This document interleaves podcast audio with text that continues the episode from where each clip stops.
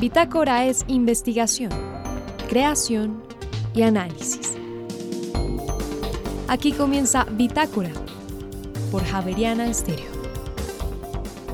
Muy buenas noches y bienvenidos a este inicio de semana de Bitácora. En esta emisión presentamos cuáles son las razones por las cuales se presentan los problemas de aprendizaje en los niños. Un experto en neuropsicología nos cuenta. Ingenieros colombianos diseñaron un topo mecánico que inspecciona y repara tuberías de aguas negras.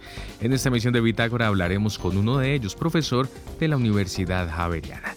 Y finalmente, el funcionamiento de los organismos vivos en su propio ambiente es el eje central del trabajo de la ecofisiología. Al finalizar, les contamos. María Fernanda Gutiérrez, José Vicente Arismendi, Laura del Soldaza, Juliana Sánchez y quien les habla Juan Sebastián Ortiz, estaremos con ustedes durante esta hora de Bitácora. Bienvenidos. Las dificultades en el aprendizaje en los niños es un tema que les interesa a todas las mamás y a todas las profesoras. Y es que hemos visto que les cuesta trabajo aprender, les cuesta trabajo leer, aprender a leer, aprender a escribir. Para hablar sobre ese tema, eh, estoy invitando esta noche a Sebastián Jiménez. Él es psicólogo de la Universidad Javeriana aquí en Bogotá, pero está haciendo su doctorado en neuropsicología con la Universidad de Oviedo en España y trabaja actualmente en la Universidad Javeriana de Cali. Eh, Sebastián, bienvenido a Bitácora, buenas noches. ¿Qué tal, eh, María Fernanda? Pues un gusto eh, estar aquí contigo y efectivamente terminé ya mi doctorado, gracias a Dios, y pues con mucho, eh, digamos, como mucho apasionamiento sobre este tema de la dislexia y las dificultades de aprendizaje. ¿Qué es la dislexia? Bueno, la dislexia es una condición y quiero empezar por ahí porque no es una enfermedad, no lo podemos considerar como algo que es curable, es una situación que viven las personas, de hecho es una condición de origen neurobiológico, con un alto componente hereditario, hasta un 68%. Entonces, efectivamente es una condición que la persona que, la, que convive con ella, pues tiene que padecer el hecho de estar enfrentado todo el tiempo a las palabras escritas. Esto significa que todo su proceso de aprendizaje puede estar impactado por esa dificultad. Eh, eso no lo hace menos inteligente, eso vale la pena decirlo también desde el principio. Es, los niños con dislexia, las personas adultas con dislexia, eh, son personas que pueden ser absolutamente brillantes, exitosos laboralmente, pueden tener posgrados, doctorados, pueden ser grandes investigadores, pero sí se enfrentan a una gran dificultad de, de procesar el texto, procesar las palabras y tener dominio y fluidez en el reconocimiento de las palabras. Eso es. Usted me dice que no es una patología, que es una condición. Eh, siendo una condición, ¿por qué nosotros la vemos como un problema? Porque estamos inmersos en un mundo, pues casi en su totalidad, eh, enmarcado por el alfabetismo, es decir, por las palabras.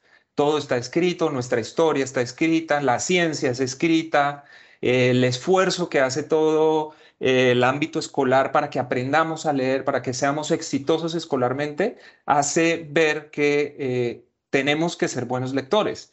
Y definitivamente eso no es una realidad. Todos leemos a unos ritmos distintos, todos procesamos la información de manera diferente y pues la dislexia es una evidencia de esto. Y estoy hablando de que hay personas que tienen cognitivamente una configuración nerviosa cerebral que le impide procesar el reconocimiento de esas palabras de manera adecuada, de manera rápida y ágil. Finalmente, un buen lector es un lector fluido, es un lector que comprende. Digamos que la comprensión en los niños con dislexia no se compromete en gran medida.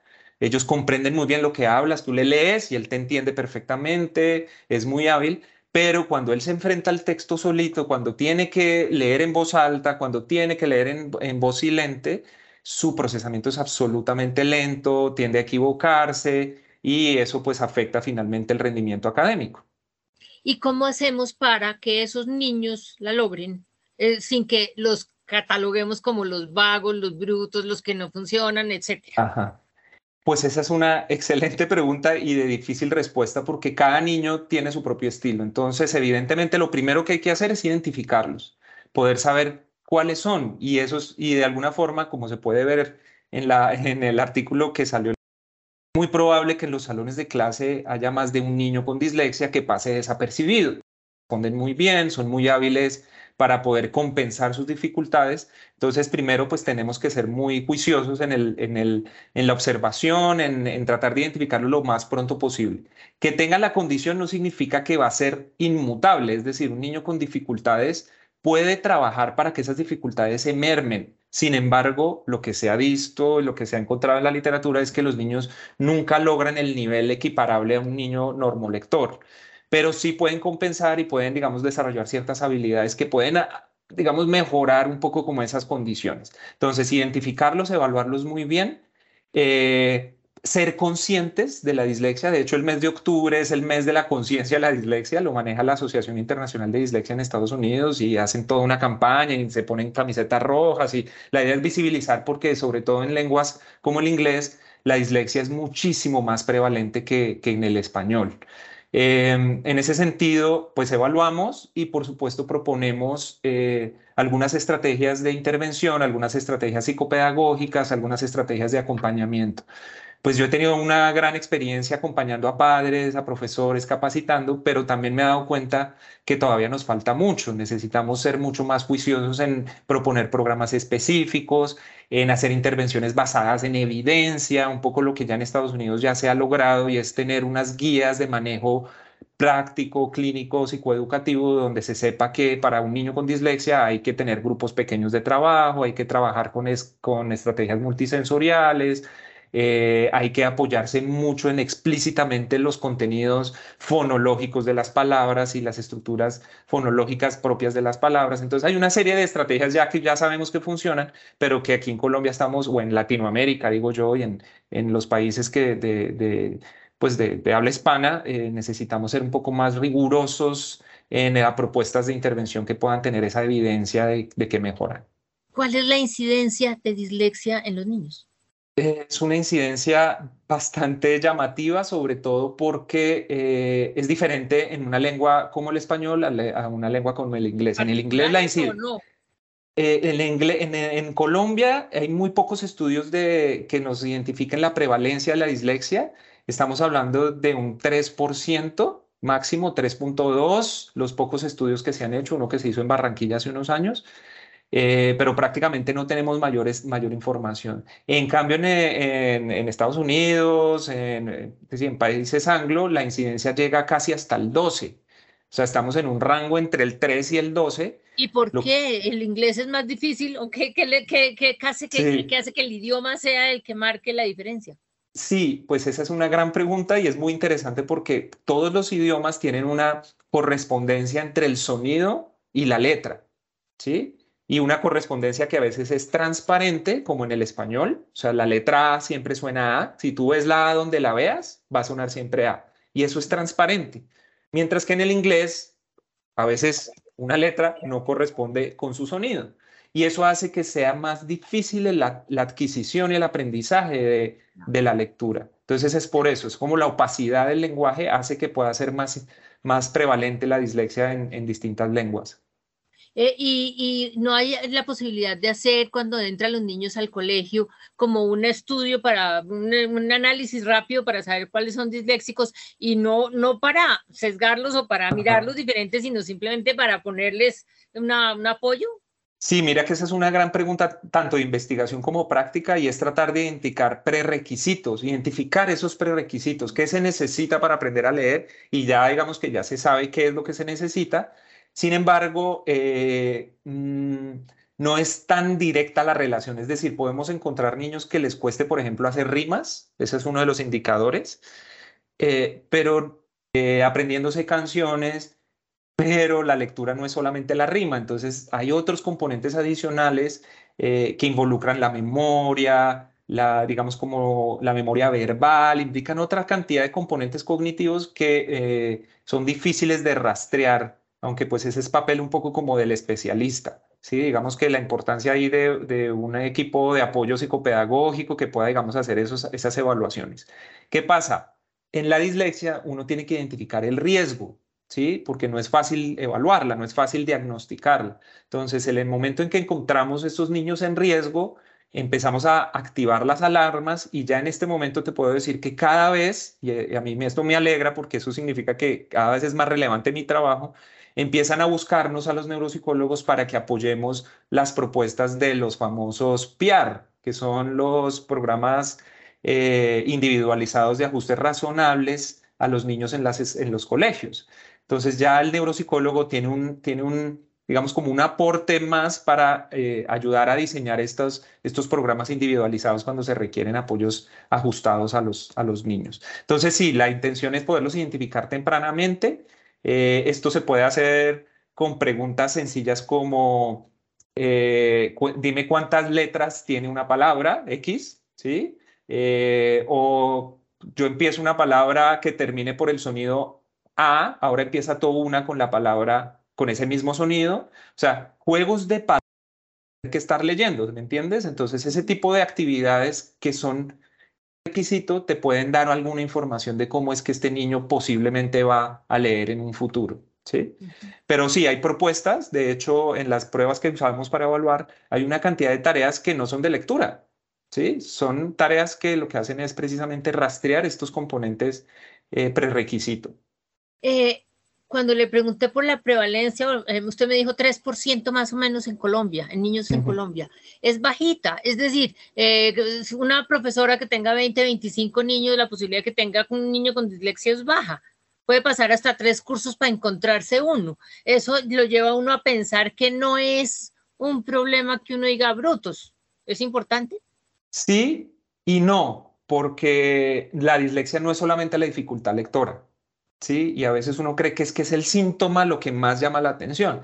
Y es que los niños con dislexia tienen otros componentes que hacen difícil su asimilación de los contenidos escolares, eh, las relaciones sociales, la frustración. Mira, yo he tenido casos con dislexia de niños que han pasado por cuatro o cinco colegios, han iniciado procesos psiquiátricos, ah, se han, han entrado a la adolescencia y no han, no han podido, digamos, como solventar estos, estos vacíos emocionales que les impacta todo su proceso de formación.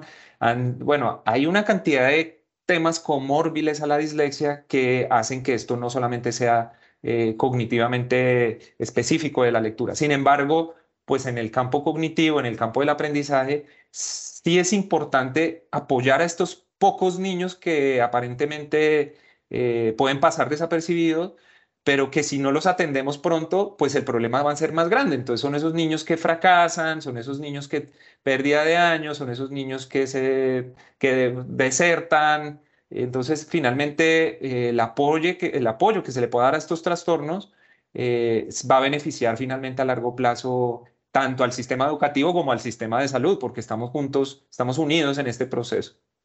Solamente acompañamiento y comprensión, porque si no se mejora, Uy, esa es una, a ver, esto es como, es difícil porque los problemas siempre tienen miles de variables. Entonces, en este caso, las soluciones son variables. Yo diría, cada niño requiere, claro, exacto, cada niño requiere un apoyo específico, cada niño requiere un acompañamiento familiar. Mira, yo te digo, hay evidencia empírica, científica, que, que podemos comprobar que funciona cuando efectivamente el apoyo se hace específico y créeme que los colegios no lo hacen.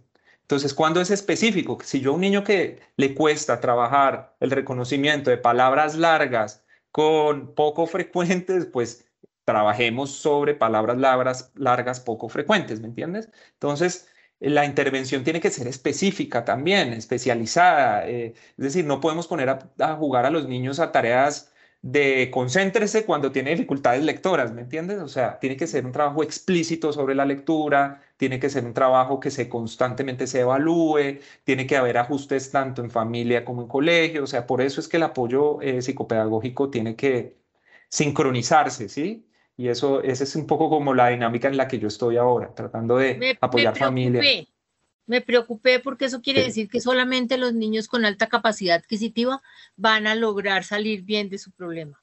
Un niño eh, en, condiciones eh, menos favorables económicamente ni lo detectan, ni lo, ni lo manejan, ni lo acompañan. Entonces esos niños tienden a no, pues a terminar un poquito con más dificultades el colegio. Claro.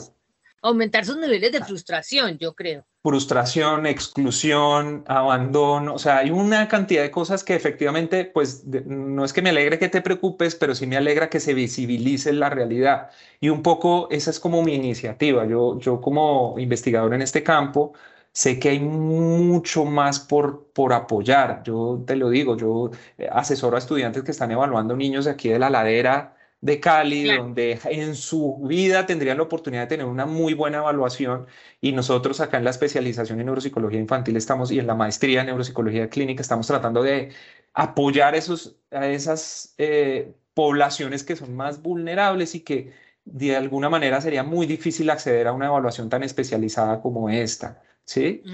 Y por supuesto capacitar a los profesores, un profesor que sepa que esto que le está identificando puede ser una dislexia, puede ayudarle a seleccionar mejor el material con el que enseña, hacer acompañamientos explícitos, eh, buscar apoyos de otras, digamos, de los, de los psicólogos que apoyan en, eh, en instituciones educativas públicas. Bueno, o sea, hay mucho por hacer, eso sí es la verdad.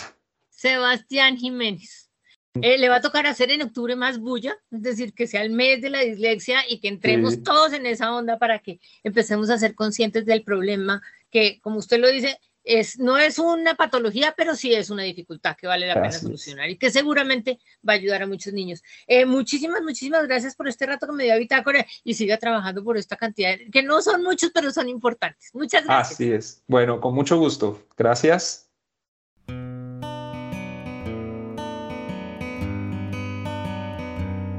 Y ahora en Bitácora, una muestra de la música sin fronteras de Javerian Estéreo. País, Canadá. Intérprete, Barbo. Canción, Vals para hacerte llorar. Ya regresamos.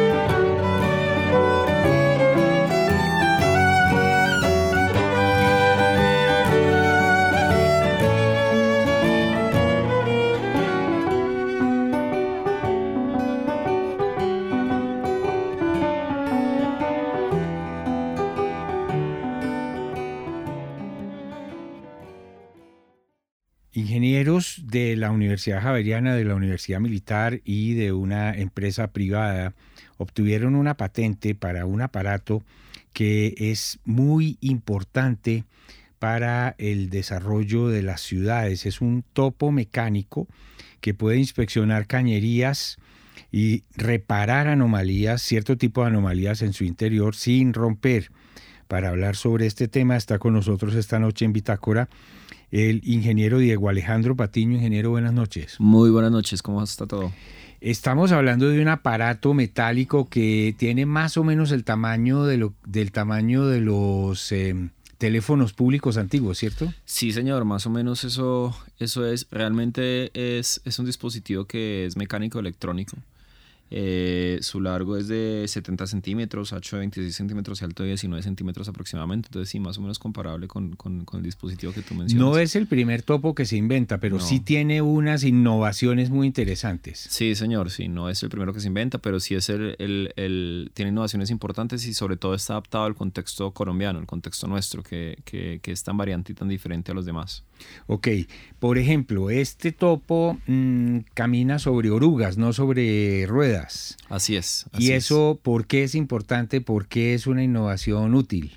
Eh, la, la, forma en la que camina el topo es una forma de tracción. Entonces esa forma de tracción sí ayuda a que pueda funcionar en ambientes hostiles. Estamos hablando de tuberías que son tuberías de aguas negras por lo general. Entonces es un ambiente demasiado hostil que requiere, que tiene unos desafíos importantes.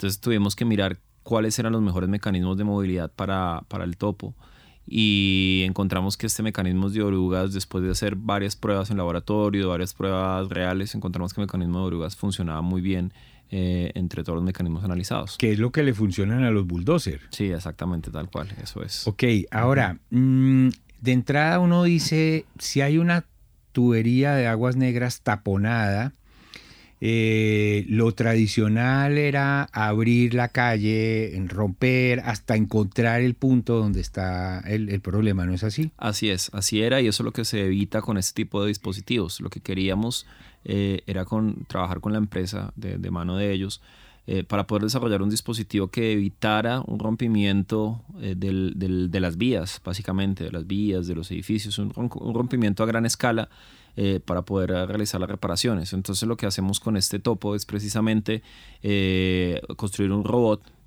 realmente es un robot que va dentro de la tubería y ese robot lo que hace es inspeccionar la tubería cómo está, si está tapada, si tiene alguna fisura, si tiene algún problema y eventualmente también arreglarlo. La inspección se hace a través de una cámara. Sí, tiene, tiene varias cámaras, no solamente tiene una, tiene tres cámaras. El, el, dispositivo tiene tres cámaras, una cámara delantera, una cámara trasera una cámara de respaldo que ayudan precisamente a, que la, a realizar la inspección, a que esa inspección sea correcta y a mirar eh, temas como fisuras que probablemente no sean tan fáciles de ver y, bueno, y, como mencioné, eventualmente repararlas. ¿Y cómo las repara? Él tiene, ¿qué? Eh, es que no me alcanzo a imaginar. Sobre, sobre, sobre el dispositivo hay un brazo mecánico y en ese brazo mecánico eh, tiene unos, unos módulos de desbaste, de lijado eh, y reparación y a, través de unas toxinas eh, químicas se hace la reparación de las, de las fisuras. Ah, primero raspa, puede raspar, por ejemplo. Sí, haga de cuenta que es como si fuera a pintar, básicamente. Entonces, entonces cuando uno pinta, lo primero que hace es lijar, se asegura que la superficie esté de, una textura correspondiente y luego uno ah, aplica, aplica la pintura. Es exactamente lo mismo. Entonces tiene un dispositivo que, que se encarga, un módulo que se encarga de hacer el lijado que es el desbaste, y luego la aplicación de una, de una, de una sustancia química como si fuera una pintura. Como una masilla. Sí, como una masilla. Y entonces la, la, fisura que genera eh, fugas generalmente, eso es un problema, queda resanada, para decirlo en lenguaje de albañil. Así es, tal cual, así es.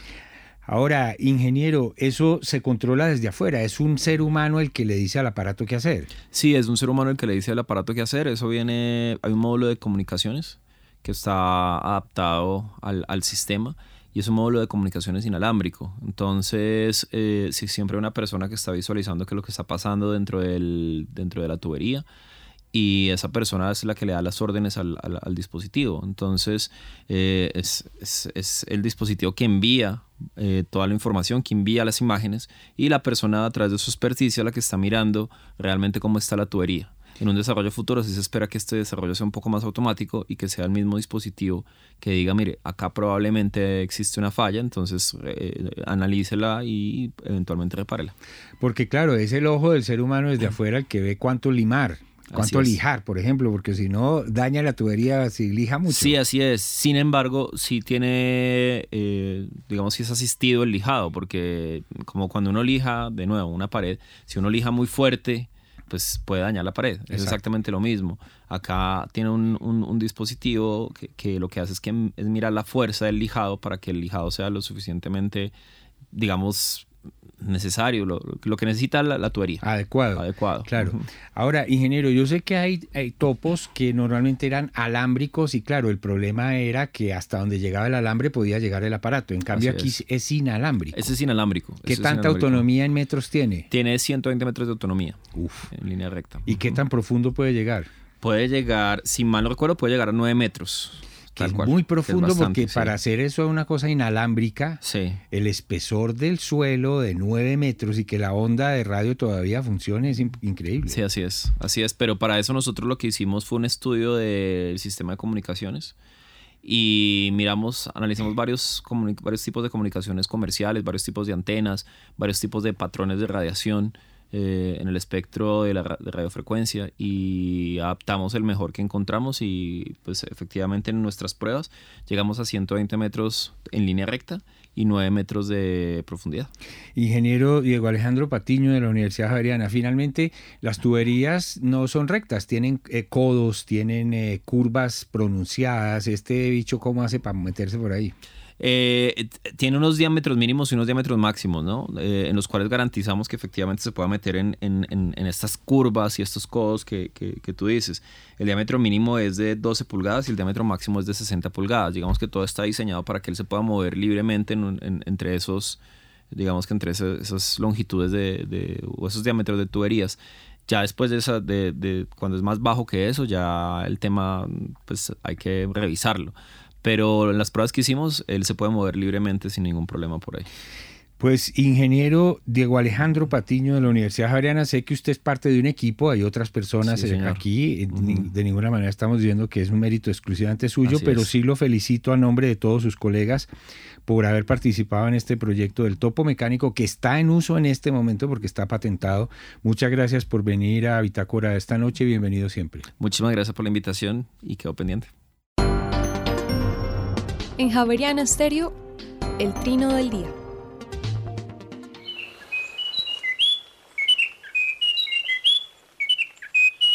El cucarachero de Munchique que estamos escuchando es una especie observada por primera vez apenas en 1980. Solo habita en la zona del Parque Natural Munchique, entre la cordillera occidental y la costa pacífica, en el área de aves endémicas del departamento del Cauca y está en peligro de extinción. Su plumaje es rojizo y tiene barras blancas en la cara. El nombre de este pájaro en latín es Hemicorina negreti, en honor al ornitólogo colombiano Álvaro José Negret, fallecido en 1998. El trino del cucarachero de Munchique forma parte del Banco de Sonidos de Aves Colombianas recopilado por el Instituto von Humboldt y la Universidad de Cornell.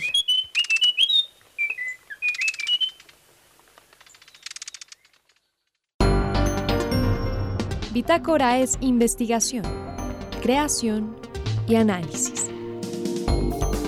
Bitácora, de lunes a jueves de 8 a 9 de la noche por Javeriana Stereo.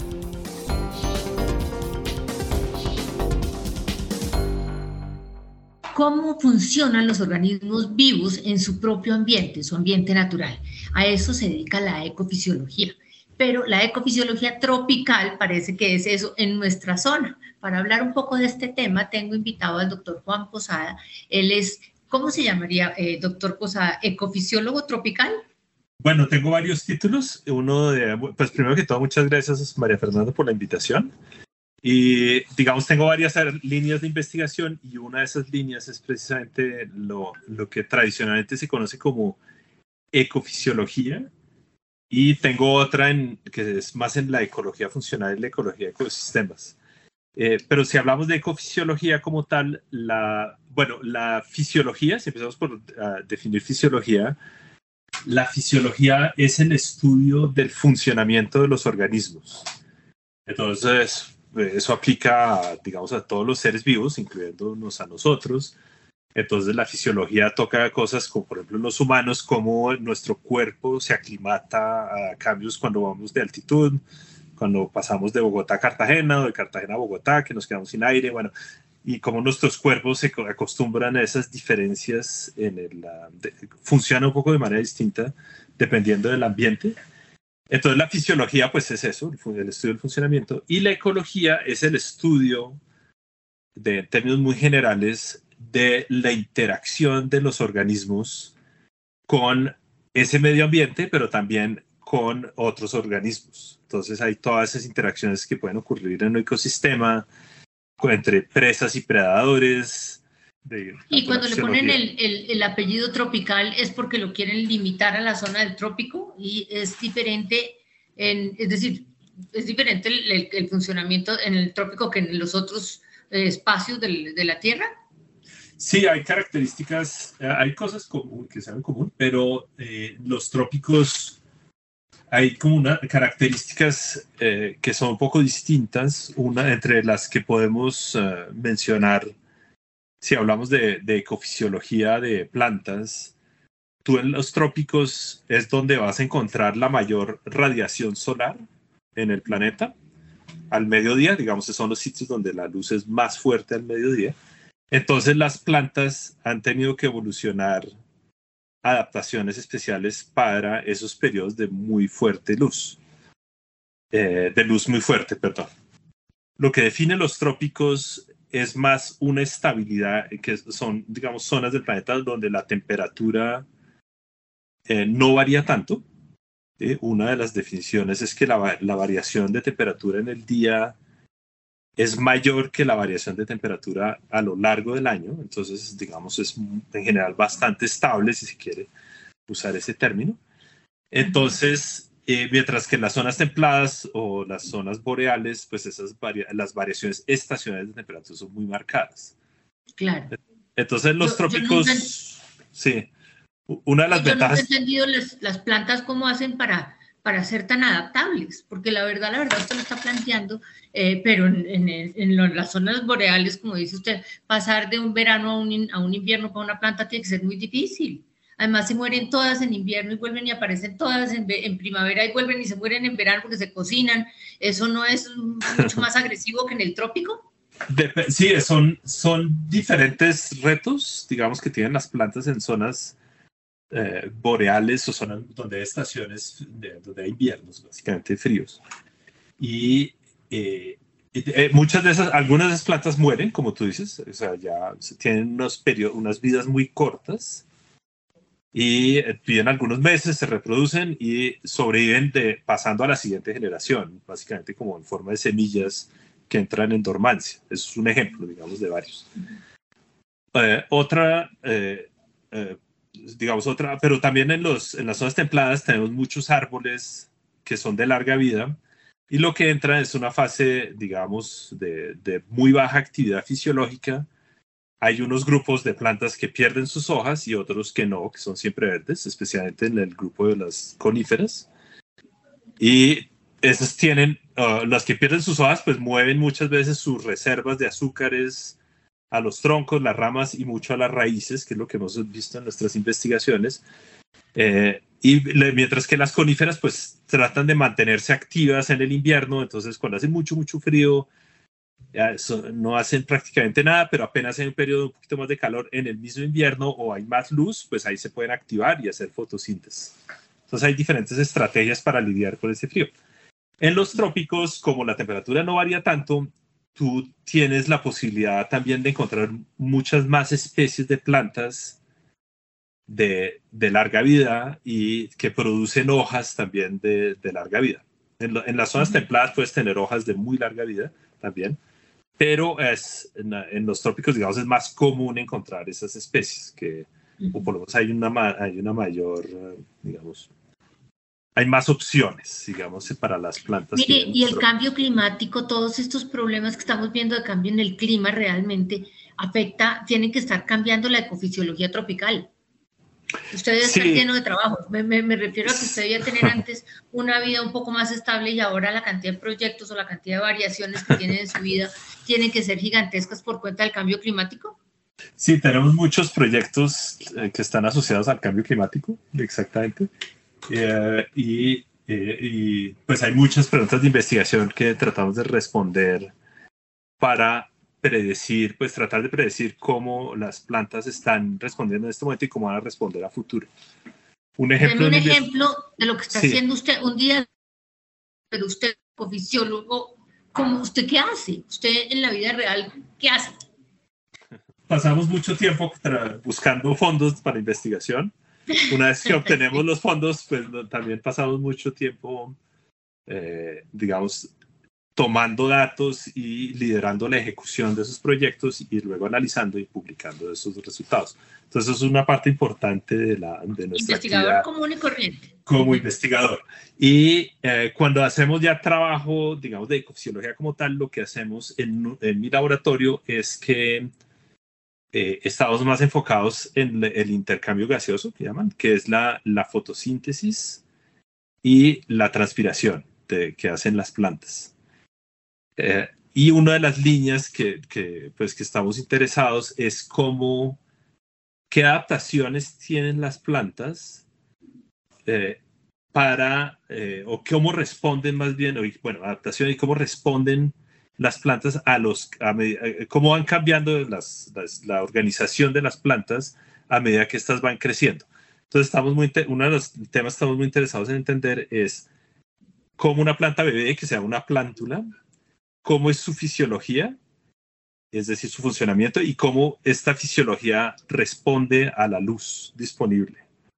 Y después miramos en plantas más grandes cómo es esa fisiología y cómo ya la, la planta, digamos, cambia su estructura y su forma para aprovechar esa luz y ver las cosas que las plantas pequeñas no pueden hacer y ver cuándo a medida que la planta va, creciendo, cómo va ganando una serie de ventajas que le permiten hacer más fotosíntesis, ser más eficientes. ¿Es un estudio de ciencia básica o tiene alguna aplicación en la vida de nosotros? Eh, este es muy básico, eh, eh, o sea, en mi laboratorio hay muchos, hay, hay, de todo, hay proyectos muy aplicados, hay proyectos que, de ciencias básicas, los dos nos parecen igual de importantes especialmente los de aplicados nos parecen muy importantes porque eh, estamos en un periodo de transformación muy marcada de los ecosistemas, de degradación de muchos ecosistemas, de estrés importante que, están, que el cambio climático está ejerciendo. Entonces nos parece fundamental hacer estas investigaciones muy ligadas a esos cambios. Entonces son una prioridad. También, pero no, también vemos como igual de importantes, digamos, no, no hay una jerarquía, si se quiere, en el laboratorio y vemos también que es clave tener estudios de ciencias básicas como estos que te acabo de mencionar de, de eficiencia de uso de recursos. Pero no alcanza a llegar, sus, proyectos de ciencias aplicadas no alcanzan a llegar a políticas públicas. Aún no. Eh, el, sí tenemos unos publicados que, que tienen, eh, porque alrededor de Bogotá manejamos una red de parcelas, no estamos desviando de pronto un poco de tu pregunta inicial, pero alrededor de, de Bogotá tenemos una red de parcelas permanentes en bosques eh, secundarios, en bosques jóvenes y en bosques maduros. Y como, queremos ver todo, cómo esos ecosistemas que hay alrededor de Bogotá, muy jóvenes, como, como arbustivos que tú ves en los cerros de Bogotá o que ves a medida que si uno sale de Bogotá, uno lo ve especialmente en las zonas de laderas, en las montañas, uno ve que está como la, la, vegetación regenerando, eh, como un pequeño comienzo de bosque, y eso es justamente lo que queremos entender, es cómo esos bosques se están recuperando. Y una investigación que hicimos con eh, mi colega Ana Belén Hurtado y, Natalia Norden del Instituto Humboldt y otros colaboradores, eh, es que vimos que en los alrededores de Bogotá eh, tenemos estas parcelas en diferentes municipios, en Suacha, San Francisco, en Tabio, en Torcax, en Bogotá, eh, en Huasca y Guatavita y lo que hemos visto es que los bosques que regeneran en cada uno de estos municipios, a pesar de que están muy cerca los unos de los otros, tienen, tienen como una composición única de especies cada sitio. Es como si tuviera su propia pequeña identidad eh, que hace que aunque haya un, un, ecosistema de, por ejemplo, Tabio y, y, Huasca compartan de pronto una que otra especie, y, no están muy lejos, digamos, eh, en términos de biológicos. Estos dos eh, bosques tienen, estos bosques regenerando tienen su, identidad taxonómica. Entonces eso, eso tiene una implicación para la conservación, que quiere decir que si queremos seguir o, tratar de proteger mejor las especies de alrededor de Bogotá, los que estas especies que se encuentran en fincas, incluso en potreros o que están regenerando ahí en, en diferentes partes, hay que pensar en planes de manejo que tengan en cuenta que cada municipio va a tener sus propias especies y que de pronto una especie solo va a estar en un municipio. Entonces eso hace que eh, la, conservación tenga que ser eh, como, no, digamos, no podemos conservar todas las especies en una sola reserva en un sitio dado, tenemos que pensar en de pronto tener más una serie de reservas alrededor de Bogotá para poder, para tratar de proteger esa diversidad un poco uh, mejor. Y bueno, ya no estamos hablando de ecofisiología, pero creo que ese también es un tema. No los podemos ayudar. Bien importante. Eh, está bien que en una zona solamente crezcan unas plantas cuando antes, X años atrás, crecían todas. Eso quiere decir que hay alguna razón para que se vuelvan locales. Entonces podríamos ayudarles, traer semillas de unos para otros y llevar semillas de aquí para allá, o eso no está bien hecho. Eso es una opción, pero yo pienso que es mejor. Eh, pueden haber un, legado histórico, eh, puede haber una razón de fondo de por qué las especies que están, por ejemplo, en Tabio no sean las mismas que hay en los cerros de Bogotá exactamente. Hay las compartidas, pero no. Entonces pueden haber unas razones de fondo de biológicas, eh, porque tenemos que pensar los alrededores de Bogotá son, han sido muy, muy alterados por la actividad humana. ¿Sí? O sea, llevamos siglos, si no milenios, digamos, de intervención humana. Y yo me inclinaría más que pienso que es mejor tener como cada, como, como que se pudieran, en vez de mover especies de un sitio a otro, es mejor, digamos, tratar de, de preservarlas en el sitio, en la región donde se encuentran, porque podrían estar mejor adaptadas a las condiciones particulares. El clima es un poco distinto entre cada uno, entonces puede ser que eh, si decimos vamos a conservar la especie X sembrándola en otro sitio, en el sitio Y, es posible que esa especie X no le vaya muy bien en el sitio Y, aunque esté ahí al lado, y que a futuro pues reduzcamos las probabilidades de supervivencia a largo plazo de esa especie. Entonces, es, digamos, y es una dinámica natural, entonces, esa, esa, esa dinámica natural que está ocurriendo en cada uno de estos es una recuperación que está ocurriendo de manera, como que se llama restauración pasiva, que es, eh, es una recuperación, digamos, con muy baja, muy poca intervención humana. No sé si me expliqué. Óigame, yo, yo le invité a hablar de ecofisiología. Sí, usted en un momento me dijo, pero usted en un momento me dijo, ya eso no es ecofisiología. ¿En qué momento acabamos de hablar de ecofisiología y cambiamos el tema? Quiero, es decir, quiero localizar la ecofisiología, darle un poquito de límite. ¿En dónde dejamos de hablar de ecofisiología? No, no recuerdo, la verdad, pero... Pero ¿con qué tema ya no estamos hablando? Cuando ya estamos hablando de cómo se regeneran los bosques, pero regeneración de bosques también forma parte de la ecofisiología. Digamos, la... la sí, eh, la... Digamos, no, está descartado, pero claro que los estudios sí, sí están conectados, ¿de acuerdo? Estos estudios que te describí sobre la distribución de la biodiversidad alrededor de Bogotá y la importancia de su conservación, estamos hablando de temas aplicados y básicos, investigación básica, sí. ahora recuerdo.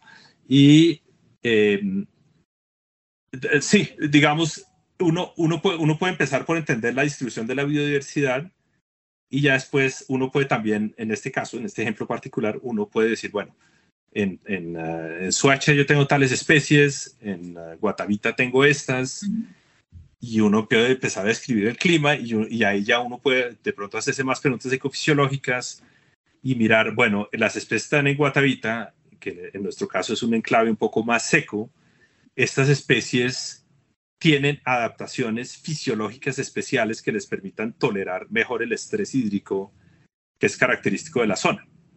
Mientras que las están en San Francisco están más en zonas más húmedas, pues tendrán adaptaciones distintas para eh, sobrevivir en condiciones de mayor humedad. Entonces ahí podemos, eh, eso no lo hemos hecho todavía en, este, en esta red de parcelas de las cuales te estoy hablando. Y, eh, pero podemos, claro, abordarlo. Nosotros la ecofisiología que hemos hecho es más estudiando estos principios de optimización de uso de recursos, de em, viendo cómo las plantas han evolucionado para usar la luz con máxima eficiencia, que es lo que se está diciendo hace unos minutos. Eso me parece bien interesante. Y, lo, lo, otro que hemos estado, estudiado de una perspectiva ecofisiológica, pero hace ya algunos años, es uh, cómo las plantas, cómo la, los altos niveles de CO2 afectan la fisiología de las plantas. Y eh, lo que miramos en particular es pusimos unas plantas de bosque tropical, una, una, especie particular de una leguminosa, eh, la pusimos a crecer en alto CO2 y en CO2 ambiente y vimos que las que están en altos niveles de CO2 responden muy diferente al disturbio que las que están en condiciones de CO2 ambiente. Y eh, una de las cosas que pasa es que las que están, y en general, digamos, pasa con las plantas que están en mayores niveles de CO2, lo que hacen es que invierten una planta el CO2 es un alimento para la planta. O sea, las, las plantas les gusta el CO2 porque con eso es que construyen todo. Es un gas fundamental pues, para la vida.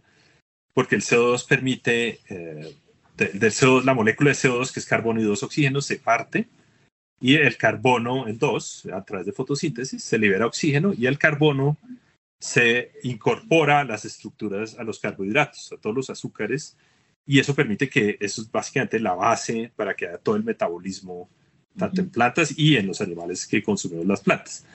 Em, entonces, lo que sucede cuando hay altos niveles de CO2 es que la planta, generalmente las plantas invierten menos nitrógeno, menos proteínas en sus hojas que una planta en un, en un nivel de CO2 ambiente o digamos más natural en este momento, digamos el ambiente natural entre comillas, digamos el que tenemos en este momento. Entonces, si una planta tiene menos nitrógeno por unidad de, de, de área y tiene por ende menos proteínas por unidad de área, su valor de, nutricional para los herbívoros también baja. Entonces, en un bosque tropical, imagínate una selva tropical donde el nivel de CO2 sea muy alto, ya los herbívoros se van a enfrentar a, condición, a, una herbivoría. van a tener un reto, las plantas, digamos, les van, van, a estar construyendo hojas de baja calidad y los herbívoros, por ende, van a tener una comida de menor calidad y van a tener, por ejemplo, que pasar más tiempo comiendo hojas. Comiéndoselas más. Para comérselas más, pero al mismo tiempo eso aumenta el riesgo de predación, entonces se alteran esas interacciones. Usted me armó un enredo, un rompecabezas enredado, pero súper claro. Perdón, espero que no sea tan enredado. No, no, no, estuvo súper claro. Eh, me, me, me, quedé en continuará, me quedé con mis preguntas, pero el tiempito se nos acabó. Eh, lo único que concluyo, concluyo muchas cosas de esta charla, pero entre otras, eh, que la ecofisiología es fundamental para entender los procesos tróficos, todo el proceso de la alimentación de todos nosotros. Es decir, si, si, ustedes, nosotros nos varamos porque vamos a empezarnos a comer lechugas que no, que no tienen Exactamente. el de las lechugas. normalmente, no, no, conozco la lechuga en particular, pero normalmente si una, una, lechuga en altos niveles de CO2, uno probablemente puede predecir que esa lechuga va a tener muy bajo nivel nutricional. Habría que hacer el experimento, pero seguramente alguien ha hecho el experimento, pero eh, es muy probable que eso suceda. Otra cosa muy importante de que terminamos la ecofisiología estudia también algo que no he mencionado, que son la, todo el transporte de agua en las plantas y las relaciones hídricas. y es que también con el cambio climático, aumento de temperaturas, cambio en las estaciones, más diferencias en fenómenos del niño y la niña, también están asociados. Por eso entender la respuesta de las plantas a ese estrés hídrico es también súper importante. No, pero hágame el favor. Bueno, lo voy a dejar hasta aquí porque ya se me acabó el tiempo. Le voy a agradecer mucho y me voy a ir preocupada de que mis lechugas y que mis acelgas tengan el poder nutricional que tenían cuando yo era chiquita. Y que mis hijos estén comiendo las mismas lechugas y las mismas acelgas, sobre todo, ¿sabe cuáles? Las de gopey, las espinacas. Esas deben ser fundamentales porque uno le dieron muchas espinacas para que uno, y ojalá que se mantengan en el poder nutricional. Doctor Juan Posada, usted trabaja en la Universidad de Rosario, ¿cierto? Sí, en el Departamento de Biología. su laboratorio y toda esta historia, es que no lo presenté al principio, pero es de la Universidad, investigador de la Universidad de Rosario. Mil gracias y siempre bienvenido por aquí, por Javerian Estéreo. Muchas gracias. Y antes de finalizar esta emisión de Bitácora, 13 recomendaciones culturales para que ustedes se programen con nosotros durante la jornada de mañana. Iniciamos con el taller La Biblioteca Abraza la Verdad. Este es un espacio que propone herramientas pedagógicas que bibliotecarios, docentes y mediadores pueden implementar para acercarse al informe final de la Comisión de la Verdad. También para conocer la realidad nacional y el legado de esta comisión, desde las 2 y 50 de la tarde en la Biblioteca Luis Ángel Arango. Por otra parte, mañana sobre las 3 de la tarde se realizará un recorrido por la astrobiología. Este es un campo que se pregunta por la vida en el universo su origen, evolución y futuro. La ruta contará con diversas experiencias que le permiten al público acercarse a las preguntas de esta área. Recuerde a las 3 de la tarde en el Planetario de Bogotá. Y finalmente, una hora más tarde se presentará el estreno de Entre Fuego y el Agua, una producción sobre Camilo, el hijo adoptivo de dos indígenas que emprende un viaje en búsqueda de sus orígenes, desde las 4 de la tarde mañana en la Cinemateca de Bogotá. Y así llegamos al final de esta emisión de Bitácora. Ustedes muchas gracias por haber estado con nosotros. Los invitamos a que continúen en Javeriana Estéreo. Ya llega una nueva entrega de la serie 50 vidas y a continuación Juan Carlos Valencia y Jazz del Mundo. Que tengan todos ustedes un feliz inicio de semana.